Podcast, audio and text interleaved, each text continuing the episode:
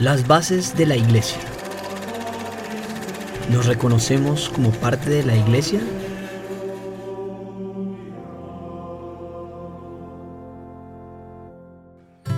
En este capítulo hablamos sobre el depósito de la fe, la comunidad y muchas cosas más. Acompáñanos a vivir la palabra de Dios. Hola, hoy estamos con Juliana Villegas, Antonio Torres. Esto es Levantando el Velo, Juliana Villegas, Antonio Torres.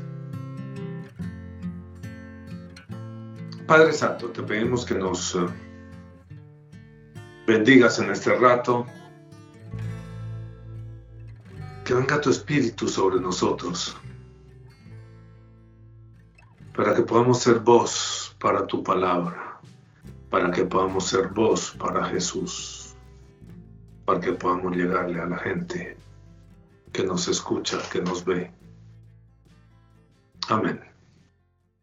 Muy bien, Hechos 2.42. Ese, habíamos dicho que en ese versículo nos íbamos a concentrar un poquito. Es un versículo que me parece que hace un, un resumen importante de todo lo que es esa primera iglesia. Da como los elementos fundamentales de la primera iglesia y perseveraban en la doctrina de los apóstoles. Uno, en la doctrina de los apóstoles. Dos, en la comunión unos con otros. El amor entre la comunidad se conocían, sabían quiénes eran, compartían la vida. Tres, en el partimiento del pan. Desde el comienzo está el sentido litúrgico de la vida de los seguidores de Jesús y las oraciones nos habla de cuatro elementos distintos que se integran para acompañar o producir, si se quiere, la vida nueva, la vida de los cristianos que va desde la conversión, desde el comienzo de la conversión hasta el encuentro con el Señor en la muerte o en la parucía, para los que estén vivos cuando el Señor regrese o en la medida en que estén vivos eh, al regreso del Señor. Aunque ese es un tema que, que vale para tratar también, claro, ya lo veremos. Entonces, perseveraban en la doctrina de los apóstoles. ¿Qué es la doctrina de los apóstoles? Juliana. Es la enseñanza de los que recibieron de primera mano lo que las enseñanzas de Jesús, es decir, los, los que a quien él les dejó encargado enseñarle a la gente. Esa es la enseñanza. Él escogió 12, escogió primero, pues había una gran multitud, y escogió 70, y escogió 12 apóstoles. Uno lo traicionó, lo reemplazaron, y luego aparece Pablo, de una manera diferente y muy interesante, la aparición de Pablo. 12 apóstoles, a eso les puso lo que llamamos en esta época el depósito de la fe el depósito de la fe. Esa es la doctrina de los apóstoles, el depósito de la fe. No es que cada uno de nosotros nos inventamos cómo vivir. La doctrina es lo que creemos y que se convierte en actos, en hechos. Entonces, no es que cada uno de nosotros se pueda inventar las cosas, sino que tenemos que buscar descubrir cuál es la doctrina de los apóstoles que está contenida en la escritura, por supuesto, en la Biblia, leída a la manera de los apóstoles, tenemos que descubrir la doctrina de los apóstoles, la que nos guía en ese descubrimiento de la iglesia. La iglesia tiene esa misión de mantener puro y limpio ese depósito de la fe, decíamos eh, hace unos días. Entonces van a perseverar en la doctrina de los apóstoles y los sucesores de los apóstoles para nosotros, que son los, los obispos que descienden directamente de cada uno de los apóstoles por, por la ordenación, por imposición de manos. Y cómo se lee eso nos lo enseñan los padres de la iglesia, nos lo enseña los concilios, que es la reunión de los obispos, nos lo enseña el Papa, nos lo enseña otro aspecto de la iglesia, es como otro aspecto. Está aquí el depósito de la fe, la verdad que ellos guardan y que protegen y que va como apareciendo nuevos aspectos. Y luego está el magisterio de la iglesia. La iglesia nos va a enseñar cómo vivir. La iglesia. No el padre fulanito del motivo de no sé dónde que da unos sermones lindísimos. Ese puede colaborar, ellos colaboran, colaboran con el obispo, colaboran con la iglesia, en el magisterio de la iglesia, pero tenemos que llegar a la profundidad del magisterio de la iglesia, a conocer a fondo el magisterio de la iglesia. Julián, ¿qué opinas?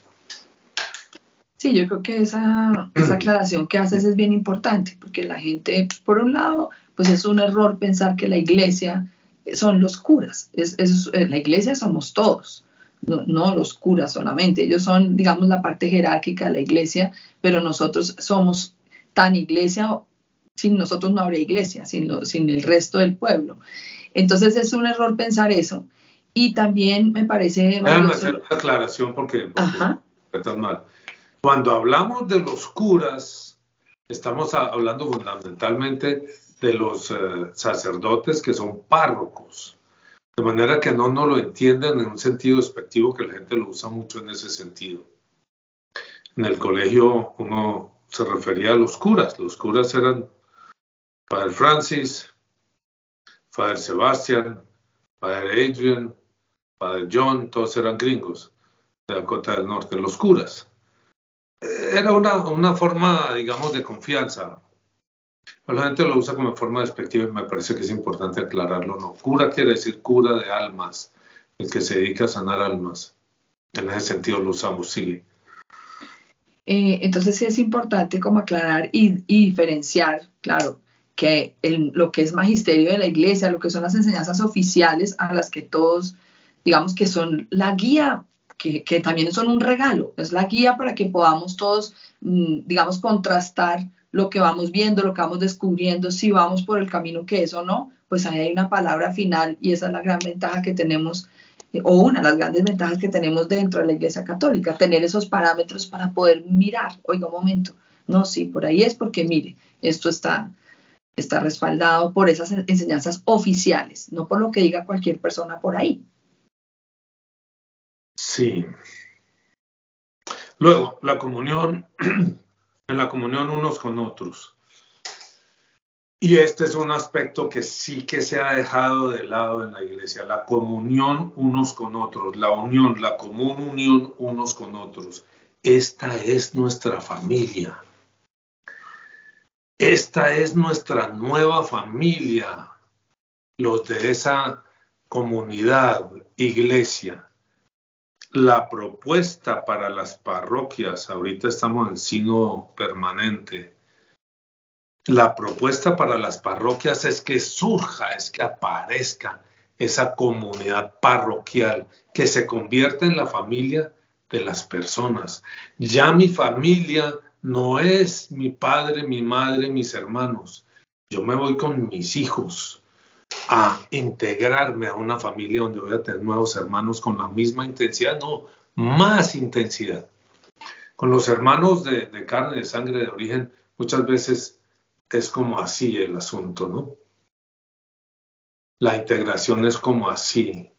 Esta integración es en Jesús, es a convertirnos en uno solo con ellos los de la comunidad parroquial. Esa es la propuesta y creo que eso es lo que nos está proponiendo el Señor, en la comunión unos con otros, quienes los de la iglesia, no comunión unos con otros, con su primo, con su tío, con su abuelo. Cuando Jesús le dice, mira Señor, afuera está tu, eh, tu, familia que te busca, tu madre y tus hermanos que te buscan, ¿qué contesta él? ¿Tú recuerdas? Sí, contesta, mi, mi madre y mis hermanos son los que hacen la voluntad del Padre. Exactamente. La iglesia, los que dan la voluntad del Padre son la iglesia, la comunidad iglesia, es decir, la parroquia, la comunidad parroquial, presidida por el sacerdote, sí, el presbítero, preside una comunidad de sacerdotes, todos sacerdotes, todos profetas, todos pastores, para ir a buscar a las ovejas perdidas, todos en calidad de un ministerio propio dado por el Espíritu Santo a cada persona. ¿Por qué pastoreas gente? ¿Por qué tratas de llevar gente a la, liturgia? ¿Por qué vas a estudiar la Biblia con la gente? ¿Por qué haces grupos de oración? Porque tienes un ministerio propio que te dio el Espíritu Santo al bautizarte. Sacerdotes, profetas y reyes, pastores, y el presbítero debe dirigir esa comunidad no reemplazarla, no dominarla, no subyugarla, no imponer su voluntad, dirigir esa comunidad de sacerdotes, profetas y pastores. Luego, en el partimiento del pan, la liturgia, sí señores, la Eucaristía es el centro de la vida y debe ser el centro de la vida del cristiano y de la iglesia. Desde la Eucaristía salimos a ejercer nuestro ministerio. Nuestro ministerio se confirma en la Eucaristía y en la liturgia. Y desde ahí salimos a buscar a la gente en ejercicio de ese ministerio, en ejercicio del ministerio que hemos recibido por el bautismo, confirmado por la confirmación, avivado, avivado por la reconciliación y la Eucaristía permanentemente. Para ir por los que se quedaron atrapados en las garras de Satanás, para ir directamente con hechos y palabras, hechos y palabras, para ir por aquellos que quedaron todavía atrapados en las garras de Satanás, aquellos de mis hermanos que están atrapados allá, en el odio, en el rencor, en la lascivia, en la codicia, en todas las formas de pecado que el demonio tiene preparadas para aquellos que se dejan, para aquellos que tiene capturados en su prisión, en su gran prisión que es lo que llamamos mundo. Muy bien, la liturgia, algo más sobre la liturgia, Juliana. No, yo creo que lo has explicado súper bien, me parece que está muy claro. Ok, y en las oraciones, las oraciones, las oraciones, ya casi es hora de oración nuestra. Las oraciones deben ser todos los días, no una vez a la semana. Todo el día debe estar uno en esas. Me gustó esta mañana, pasé una mala noche. Me dormí como a la una y media y me levanté a las cinco y media a, orar, cinco y media horario de aquí, cuatro y media de Bogotá a hacer la oración nuestra, dos horas de oración. Y luego que terminamos esto, y bueno, me fui a dormir y, y encontré que cuando yo me, me, voy a dormir, siempre me duermo haciendo una oración que ya se ha vuelto inconsciente. Señor mío y Dios mío, Señor mío y Dios mío, Señor mío y Dios mío. O la del peregrino ruso a veces que es, Señor Jesucristo, ten misericordia de mí, como con la respiración. Señor Jesucristo, inspira, ten misericordia de mí. Jesús, ten piedad de mí. Señor mío y Dios mío. Señor mío y Dios mío. Señor. Y uno se fue. Y yo creo que se va en brazos de Jesús. La oración al levantarse, sí, en el instante de levantarse, nos levantamos a orar, a hacer la liturgia de las horas. Y esa es la propuesta para todo el mundo. Si lo podemos hacer nosotros, lo pueden hacer ustedes. Porque no somos nada especial. Trabajamos, cuidamos niños, muchos, ¿sí? luchamos con nuestros problemas, concupiscencias, rabias, impaciencias, todos santos no somos.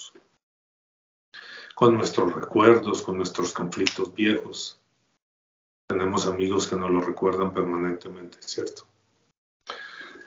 Somos como ustedes, pero oramos todo el día. Durante la mañana nos comunicamos básicamente pues cosas de trabajo.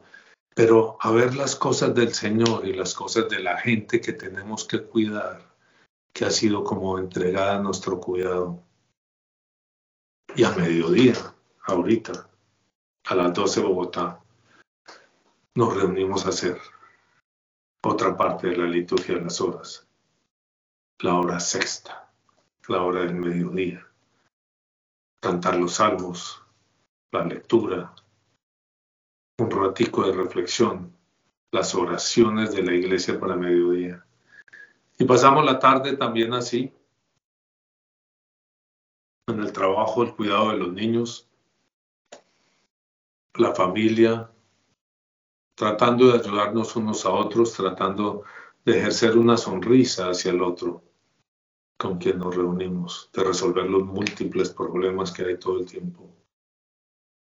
Y a las 7 de la noche, en Bogotá ahora, aterrizamos en el Rosario. Nuestro día aterriza con el Rosario. Normalmente cansados, bastante cansados. Nuestro día es arduo, es duro, entonces llegamos bastante cansados. No es fácil el rosario a las 7 de la noche, pero es buenísimo porque culmina el día. ¿Cierto, Julio? Sí, como que se va a acostar otro, como en sintonía con lo importante, con lo fundamental, que yo creo que es algo que, pues que este texto me parece que pone en el centro exactamente eso. O sea, ¿qué es lo fundamental de la vida de cualquier creyente? Esto es lo fundamental. Esto es lo que tiene que estar en el corazón de lo que yo haga todo, el, de, lo que, de lo que yo luche, lo que yo busque, lo que yo haga. Sí, Sophie, nuestra hija Sophie tiene nueve años y venía durmiendo mal, no se podía, no se podía dormir por las noches, no se podía dormir por las noches descubrió que si ella nos acompañaba en el rosario, se duerme sin problema. Entonces, desde entonces, Sophie nos acompaña en el rosario.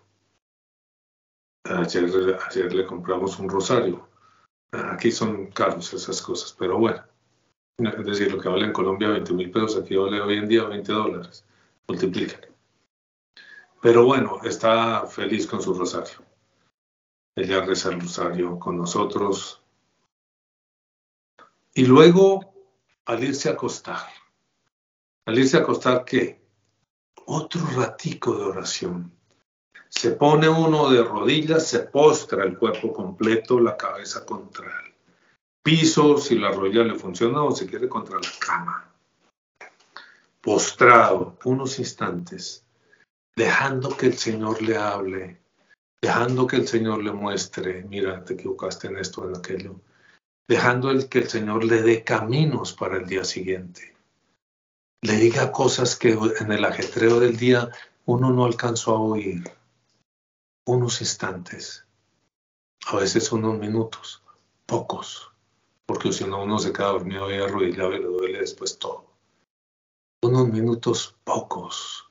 Yo generalmente lo hago hasta el momento en que siento que el Señor me aclaró algo, que me dijo algo, hay como algo nuevo en mi camino. Y entonces me acuesto. Y trato de dormir, no siempre me quedo dormido. A veces me quedo profundo y otras veces como anoche, tal vez inquieto con otras cosas.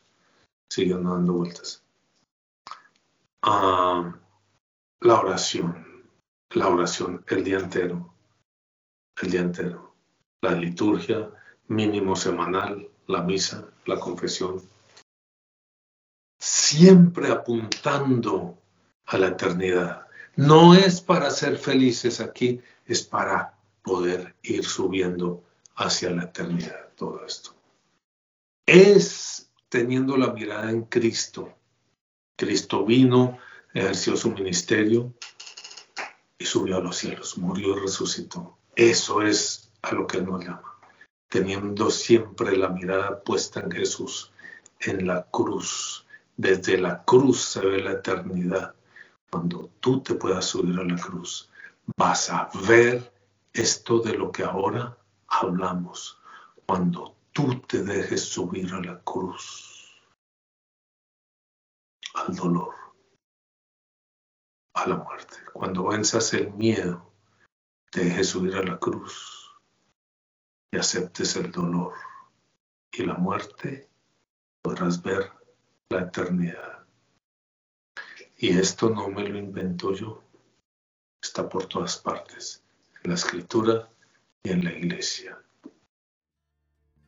Muy bien, Juliana invita a, lo que voy a invitar.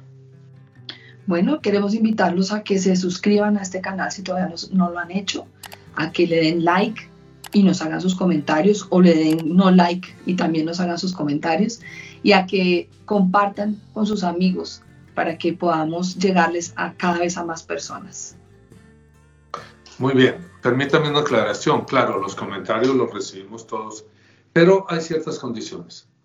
Una, deben ser comentarios correctos, en términos amigables, así nos critiquen, no hay problema. Que no sean, que no personalicen ni busquen vengar viejos problemas. ¿sí? Tratemos el tema que estamos y tratemos de avanzar en un espacio de amor, de amor cristiano, dejando atrás los problemas que podamos haber tenido y emprendiendo un camino de amor. Esto es un camino de amor, esto es un camino de reconciliación. Y a eso los invitamos. Si alguien tiene problema con nosotros, los, los invitamos a ese camino de amor y reconciliación. Si lo tiene entre ustedes, vaya, busque a aquel con quien tiene problema y busque reconciliarse. A veces se puede, a veces no se puede. Esto es Levantando el Velo, Juliana Villegas, Antonio Torres. El Señor los bendiga a todos y los conserve y los guíe hasta que podamos llegar todos a la vida eterna. Amén. Ah, Amén. Padre, el Hijo y el Espíritu Santo. Amén. Hola, si te gusta el video no te olvides de suscribirte. Toca la campanita, compártelo con tus amigos y dale like.